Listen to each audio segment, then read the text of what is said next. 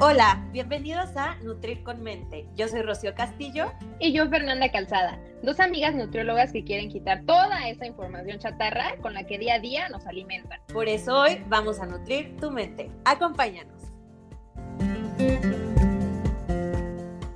Bueno, pues bienvenidos a un episodio más de Nutrir con Mente. Hoy con un tema súper interesante, ¿no, amiga? No, de verdad que este tema me tiene fascinada, me tiene hipnotizada y seguramente cuando terminen este episodio los va a tener igual de impactados que a nosotras. Sí, totalmente. Hoy vamos a hablar precisamente de esta relación que existe con el intestino, la importancia que tiene con el, ahora sigue con el cerebro, eh, la microbiota, cómo podemos cuidar nuestra salud intestinal, ¿no? Y por qué es tan importante para todo, porque últimamente se ha descubierto que todo parte del intestino. Y cuando decimos todo, es literal, todo. Sí, es una línea de investigación que es muy reciente y que seguramente en unos años va a surgir con mayor auge y van a ver que van a decir, eso ya lo había escuchado yo en Nutrir con Mente, porque es algo que se viene con todo. Pero bueno, vamos entonces a iniciar por el principio, ¿no? Primero vamos a hablar del intestino. ¿Qué es el intestino, amiga, para empezar? El intestino es este órgano que mide cuánto, Fer? 18 metros. O sea, 18 metros. eso. Imaginen eso. Es un órgano sumamente grande. Si lo extendiéramos, Fer, o sea, Mediríamos 18 metros, imagínate. Mediríamos 18 metros. Entonces, realmente, si hacemos esta analogía, si es un órgano tan grande, suponer que solo sirve para hacer popó, ¿verdad que no? O sea, debe, debe de tener muchas más funciones, por algo es su tamaño, por algo es que de verdad tiene esta dimensión y es lo que se ha venido estudiando durante todos estos últimos años, ¿no, Fer? Sí, exactamente. Eh, primero hay que partir de que se divide en dos partes, ¿no? Un intestino que llamamos delgado y otro que llamamos intestino grueso o colon, ¿no? Es importante también saber que, pues como bien dijiste, tiene muchísimas funcionalidades, entre ellas, y yo creo que pues sí, de las más importantes, podríamos decir para nosotras, que somos nutriólogas, pues, está en esa parte de nuestro cuerpo es donde se absorben todos los nutrientes, ¿no? Todas las vitaminas, todos los minerales, todos que los carbohidratos, que las proteínas, todo eso de lo que hablamos de nutrición, de ahí, ahí es donde se absorbe la mayor parte de esto. Y esa es una función que ya la tenemos estudiada por muchos años, pero ¿qué es lo que se ha descubierto últimamente? Que tiene un impacto eh, en todo nuestro sistema inmunológico, en temas hormonales, estados de ánimo, la conexión que tiene con el cerebro está impresionante. Entonces, es lo que nos tiene a nosotras, bueno, fascinadas. Fascinadas. Justamente esta conexión que dice amiga, me parece como súper interesante comentarles que eh, el intestino tiene la misma cantidad y digamos la misma funcionalidad de los nervios que tiene el cerebro. O sea, imagínense, por eso inclusive pues ya llegamos a escuchar en algunas eh, partes que podemos llamar al intestino como el segundo cerebro, porque prácticamente pues tienen la misma eh, pues funcionalidad en cuanto a nervios, ¿no? Sí, y fíjate que ahorita que tocas esto de los nervios, algo también que se me hace súper interesante es que las señales nerviosas que van de cerebro a intestino son el 10% nada más y el 90% son de intestino a cerebro, lo que quiere decir que el intestino manda más información al cerebro que el cerebro al intestino. Entonces, imagínate toda la información que puede recabar el intestino para que el cerebro haga lo que tenga que hacer. Está cañón, porque pues imagínense, pues el cerebro es el que nos rige, pero si al, cerebro el que le rige es el intestino, pues básicamente estamos moviéndonos y rigiéndonos por el intestino. ¿Y qué sucede en el intestino? Que también es súper importante, ¿no? Sí, digamos que el intestino, bueno, pensándolo así, se me hace como una especie de asesor del cerebro, ¿no? Que le está diciendo, esto está pasando aquí, esto está pasando allá, ¿sabes? Como Sí, como un asesor. como un chismosito de todo el cuerpo, eso es lo que, de eso es lo que se encarga, ¿no?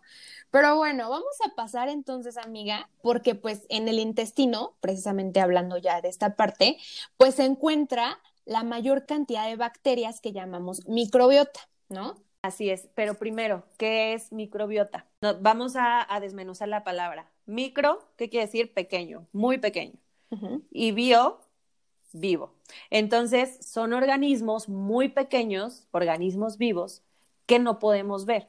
Y algo que sí quiero hacer muchísimo énfasis es que la microbiota no la encontramos nada más en el intestino. Sí hay microbiota intestinal, pero realmente microbiota hay en todos lados. Pero hay microbiota específica para el intestino, microbiota específica para cada zona del cuerpo y va a ser distinta a la que encontramos en la piel, exacto, y va a ser distinta a la que encontramos en superficies, por ejemplo, ¿no? Exactamente. Sí, pero es muy importante saber que la mayor cantidad de microbiota, digamos, la mayor cantidad de bacterias que tenemos en nuestro cuerpo se encuentra en el intestino. Si no mal recuerdo, es por ahí del 80%. Realmente la mayor cantidad de bacterias las tenemos alojadas ahí y es por algo. No, y justamente ahorita que comentas esto, se me viene a la mente algo que leí el otro día, que dos kilos de nuestro peso corporal equivalen a toda la microbiota o todos los microorganismos que tenemos. Son los que tengo de más, amiga. son, los que me faltan bajar. sí, sí, o sea, si yo estuviera, digamos, súper limpia, no tendría nada que bajar. Entonces ya resta esos kilitos. Exactamente. Lástima que no podemos porque tienen una funcionalidad muy importante, toda la microbiota en el cuerpo, ¿no? Pero ahorita vamos a hablar específicamente de la funcionalidad que tienen estos bichitos en nuestro intestino, ¿no? Es importante primero mencionar que estos bichitos mm, ahora sí que se encuentran como en un zoológico. O sea, a mí me gusta ver la microbiota como con esta analogía bueno, no un zoológico, más bien como una jungla, porque en el zoológico está como muy este limitado el limitado asunto, el asunto y es algo muy importante. Pero bueno, imaginemos que estamos como en una jungla y pues hay mucha variedad de eh, animalitos de todo tipo, de todas las especies, y al mismo tiempo estos animalitos eh, sobreviven o viven más bien en una flora que también tiene que ser muy rica en, diversidad, vaya, para que se puedan alimentar estos bichitos, ¿no? Entonces, la microbiota es precisamente esta relación que existe entre los animalitos que tenemos, que obviamente queremos gran cantidad y variedad de estos, pero también de pues, las condiciones necesarias para que puedan vivir tranquilamente y sanas, sanos nuestros bichitos. Sí, como prácticamente su alimento, ¿no? Exactamente, que se puedan alimentar, este, pues de lo que ellos quieran. Pero aquí, ojo, es muy importante y sí me gustaría como repetirlo, que la variedad importa muchísimo. La, variedad tanto de los bichitos que tenemos como de los alimentos, porque obviamente si tenemos más variedad de los alimentos, pues habrá más generación de bichitos de diferentes especies. Sí, y ¿por qué es importante esta variedad? Porque cada bacteria o cada bichito tiene una función distinta. Entonces, es por eso tan importante la diversidad dentro de nuestra microbiota intestinal. Exactamente. Y bueno, trasladándolo a nombres como más eh, nutricios, digámoslo así, estos bichitos, o bueno, sí, conocidos, estos bichitos que tenemos en el intestino se conocen como probióticos. Y toda esta variedad de nutrientes y de alimentos se conocen como prebióticos. ¿Y dónde encontramos estos probióticos, amiga? Estos bichitos, o sea, ¿cómo los podemos obtener? Obviamente sabemos que en el intestino se van a generar nuevos con si tenemos, digamos, una microbiota saludable, solitas se van a reproducir, pero sí les podemos ayudar de alguna manera consumiéndolo a partir de algunos alimentos. Sí, claro, es súper importante también darle una ayudadita al cuerpo, ¿no? Entonces, ¿dónde podemos encontrar?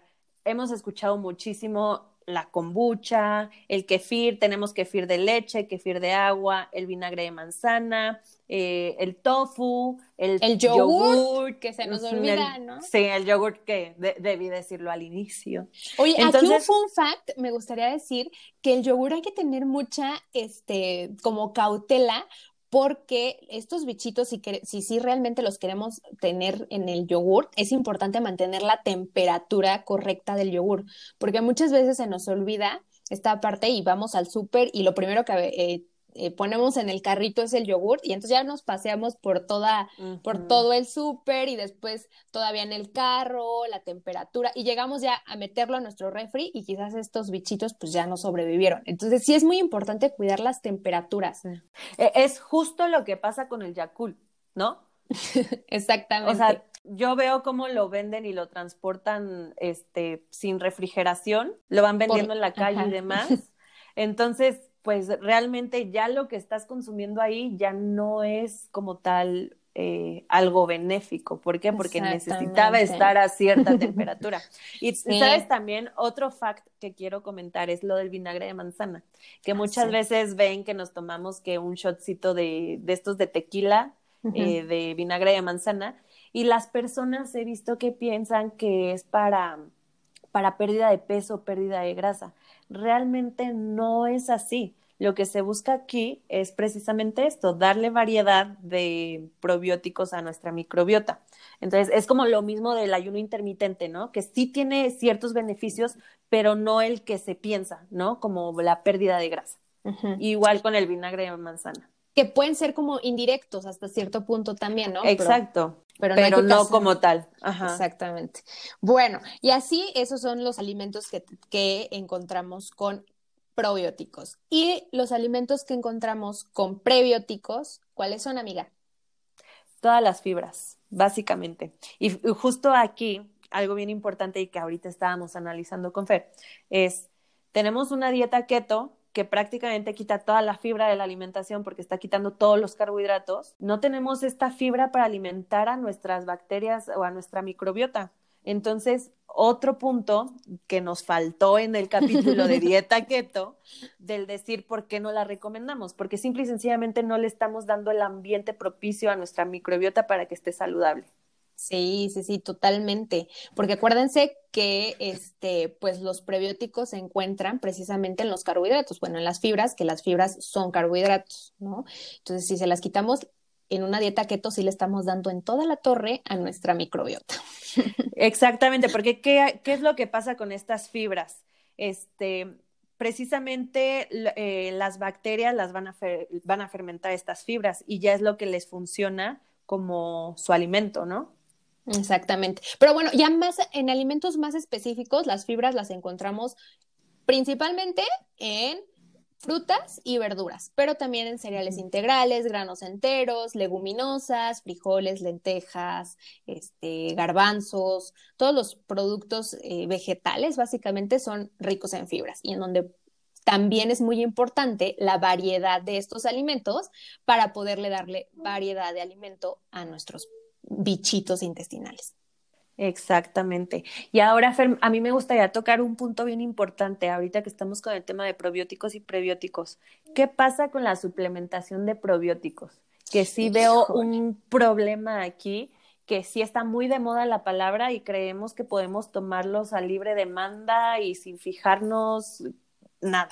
¿No? Sí, esto es súper interesante, amiga, porque como tú dices, ahorita la suplementación, yo creo que no nada más en probióticos, sino también en, todo. Todo, en todo, que vitaminas, que minerales, que probióticos y todo lo queremos como consumir, pero sí hay que tener este, pues especial atención, ¿no? Sobre todo en los probióticos, porque como sabemos, lo que buscamos es darle diversidad a nuestra microbiota y pues, eh, pues hay que fijarnos realmente qué tipo de cepas o qué tipo de, con cepas me refiero a qué tipo de bichitos, vaya, están en estos probióticos. Entonces, hay que fijarnos en qué cantidad de, eh, se llaman unidades formadoras de colonias, por ejemplo, tiene el, el, probiótico que estamos tomando, cuáles son las cepas, o sea, cuál es la eh, cuál es el tipo de bichitos que estamos tomando y sobre todo por qué lo estamos tomando. También hay que analizar cómo está nuestra, nuestra alimentación, pero también nuestro estilo de vida, que ya vamos a hablar un poquito más adelante de ello, ¿no?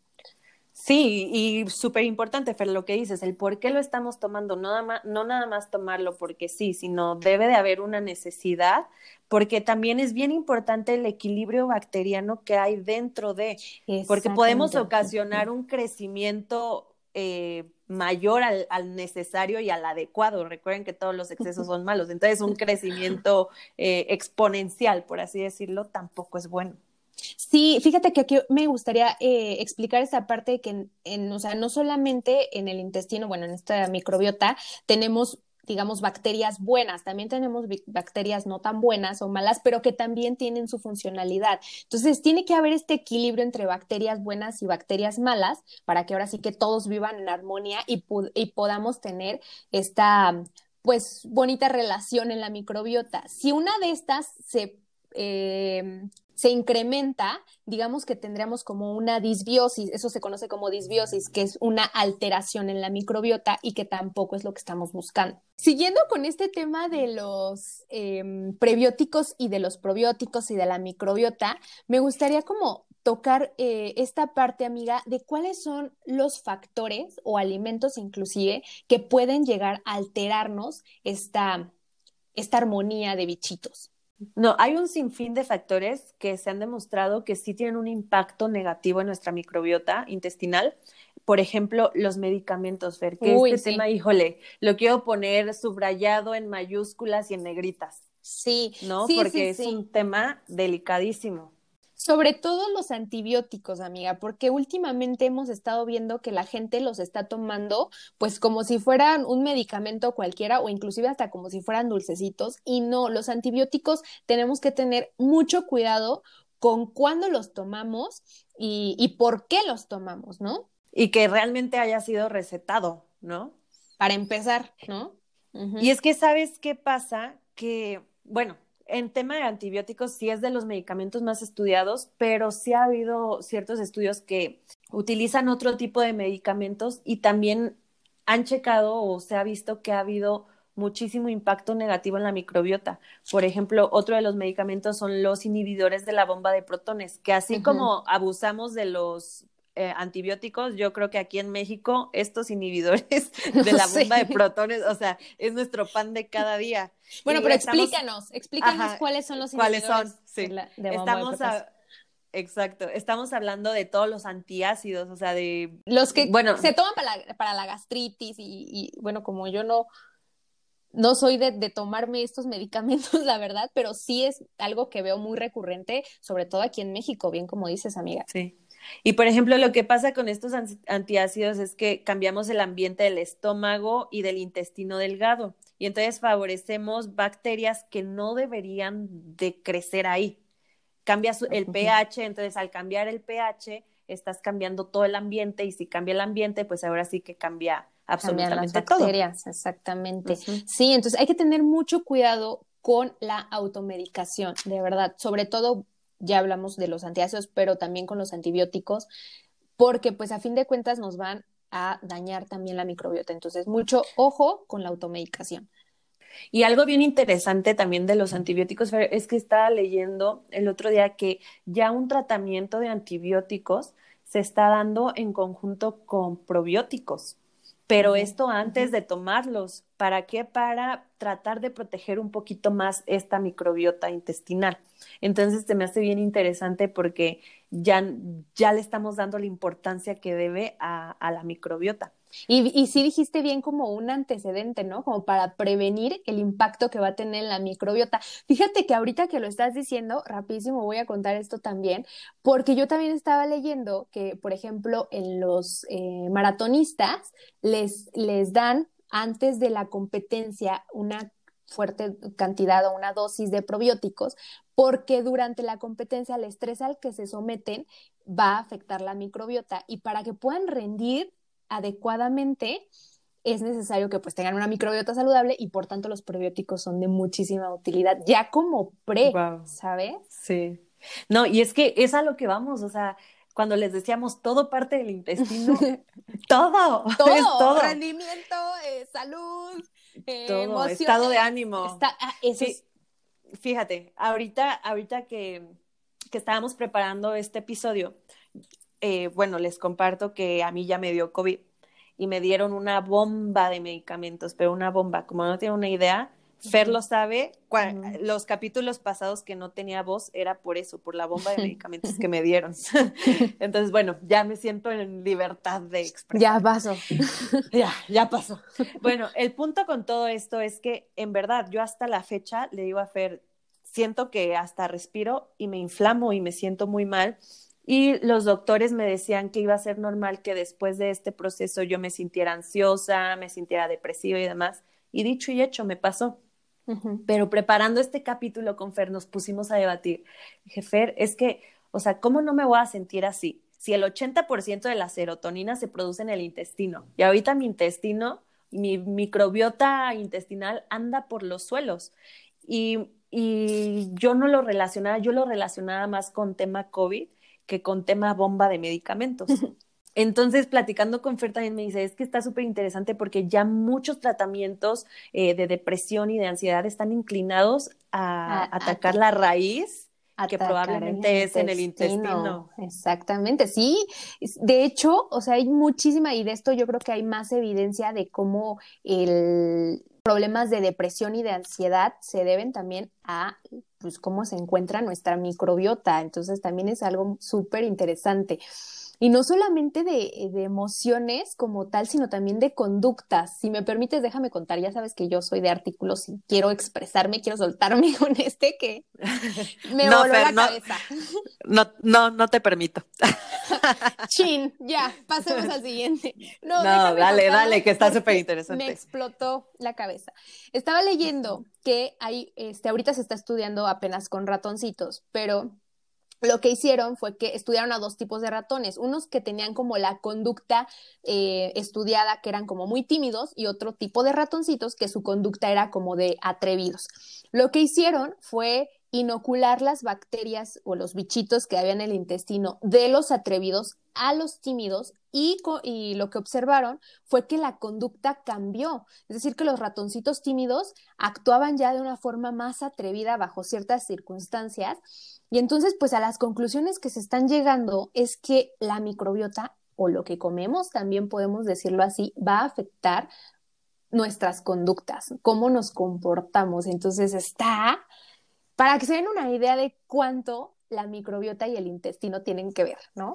Es que Fer tiene todo el sentido, o sea, yo entre más, entre más me dices, entre más reviso todo este tema, tiene todo el sentido. Si estamos hablando que el 90% de, de toda la información se manda intestino-cerebro, pues ¿Por qué claro, no?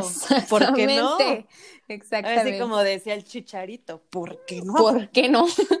Pero bueno, nos desviamos. ¿Cuál era otra de los factores que afectan la microbiota y son los edulcorantes? Era algo que también queramos comentar con ustedes porque a mí de verdad me vuela mucho la cabeza que a veces creemos que por usar stevia, esplenda y todos estos edulcorantes no calóricos somos como los más saludables y no, no hay que confundir no calórico con inocuo. Estos edulcorantes no tienen calorías, podemos decirlo así, pero no significa que no tengan impacto en nuestro organismo, ¿no? Completamente, Fer. Y, y otro punto importante aquí es que precisamente como creemos que no tiene calorías, tenemos esa tendencia a abusar de eso. yo, por ejemplo, veo a, no sé, una prima que se está tomando su café, que está a dieta, y dice, le voy a poner cinco sobrecitos de esplenda. Y yo, y ya le empiezo a explicar toda esta parte de la microbiota y le digo, es que de verdad necesitamos cambiar ese chip porque creemos que productos light, productos sin calorías, productos de esto son los más saludables cuando no. Probablemente si necesitas consumirlo para hacer alguna preparación moderadamente, Claro, pero no es lo mismo abusar de ellos porque piensas que no tienen calorías. Exactamente. Y se ha demostrado también, bueno, también en, posibles investigaciones que tienen impacto sobre la microbiota, estos edulcorantes. Entonces hay que manejarlos con cautela, ¿no? ¿Qué otro factor afecta a la microbiota, amiga? Pues ahora sí que de qué nos alimentamos, ¿no, Fer? Estamos hablando que tenemos que darle un ambiente adecuado a estas bacterias para crecer ¿Y qué pasa si le estamos dando ultraprocesados?